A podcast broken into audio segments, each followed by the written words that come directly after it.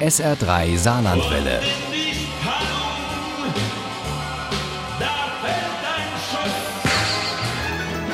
Der Krimi-Tipp. Kochsalz ist für Menschen und Tiere das wichtigste Mineral. In der Fachsprache heißt Kochsalz Natriumchlorid. Und genau so hat der Däne Jussi Adler Olsen auch seinen neuesten Krimi genannt.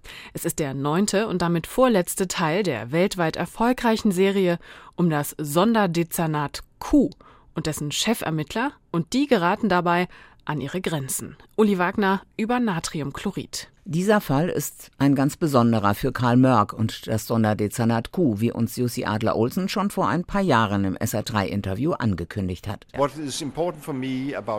für mich ganz wichtig ist bei Karl Mörk, das sind seine Geheimnisse. Und jeder von uns hat welche. Das macht mir am meisten Spaß, die Geheimnisse Buch für Buch zu lüften. Und im neunten liegt dann plötzlich alles offen. Gleich im Prolog geht es zurück ins Jahr 1982, als in der Nähe der Kopenhagener Universität sechs Studenten bei einem Blitzschlag getötet werden. Das siebte Opfer wird durch die Druckwelle offenbar weggeschleudert und überlebt knapp. Wenn ich das hier überlebt habe, dann kann ich mit Gottes Hilfe alles überleben. Im November 2020 wird Markus Jakobsen, inzwischen Chef der Mordkommission, durch eine Todesanzeige an einen alten Fall aus dem Jahr 1988 erinnert.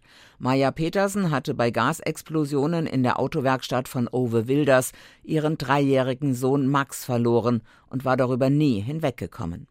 An ihrem 60. Geburtstag hatte sie sich erhängt.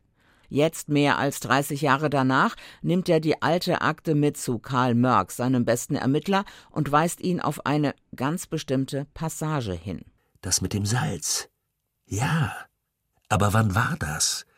Ich weiß nicht genau, in irgendeinem deiner Fälle war doch mal was mit Salz, oder? Kurz vorm Eingangstor, so hatte es ein Spurenermittler damals festgehalten, lag ein kleiner Haufen Salz. Und das war Kochsalz.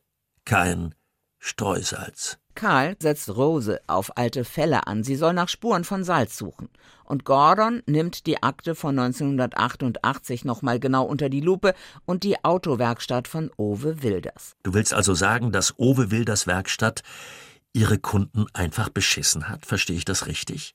Ja, verdammt. Und da wäre es ein mögliches Motiv und ein Anzeichen dafür, dass der kleine Max möglicherweise doch nicht bei einem Unglück, sondern bei einem Anschlag ums Leben gekommen ist. Während sich das Sonderdezernat Q immer tiefer in alte Fälle gräbt, nach Spuren von Salz und nach denen von Betrug sucht, bekommt Karls Chef Markus Jakobsen einen eigenartigen Anruf eines Drogenfahnders, der polizeiintern den Spitznamen Spürhund hat. Die holländische Polizei, die Polizei in Sleelse und unser Dezernat hier in Kopenhagen sind dabei, eine Anklageschrift gegen Karl Mörk, möglicherweise auch gegen Hardy Henningsen und posthum gegen den verstorbenen Anker Heuer vorzubereiten. Markus informiert seinen besten Ermittler darüber, aber der hat diesen Drucknaglerfall so weit verdrängt, dass er die Dimension lange nicht begreift. Und obwohl Rose sich tierisch beschwert, als sie alte Akten wälzen soll, macht sie das mit Bravour und da ist sie, die Verbindung, nach der sie so lange gesucht haben. Stell dir mal vor, die Explosionen in Owe Wilders Autowerkstatt gehen auf das Konto eines Serientäters. Natriumchlorid ist nichts für Nervenschwache. Mit einer unglaublichen Teamleistung und unter widrigsten Umständen löst das Sonderdezernat Q nicht nur einen alten Fall. Gleichzeitig droht ein noch älterer, das Leben von Karl Mörk grundlegend zu verändern. Beides von Jussi Adler-Olsen perfekt als kommunizierende Röhren angelegt. Das ist hochspannend und der Auftakt für den perfekten Showdown. Einziger Wermutstropfen, das nahe Ende dieser wunderbaren Serie. Natriumchlorid von Jussi Adler-Olsen ist bei DTV erschienen. Das Buch hat 528 Seiten. Die gebundene Ausgabe kostet 25 Euro. Das E-Book gibt's für 21,99 Euro. Und bei DAV gibt es dazu für 25 Euro auch ein Hörbuch mit Wolfram Koch als Erzähler. Daraus stammen auch unsere Zitate. Ohne Krimi geht die Mimi nie ins Bett. Für Mimi und andere Krimi-Fans. SR3 Saarlandwelle. Hören, was ein Land fühlt.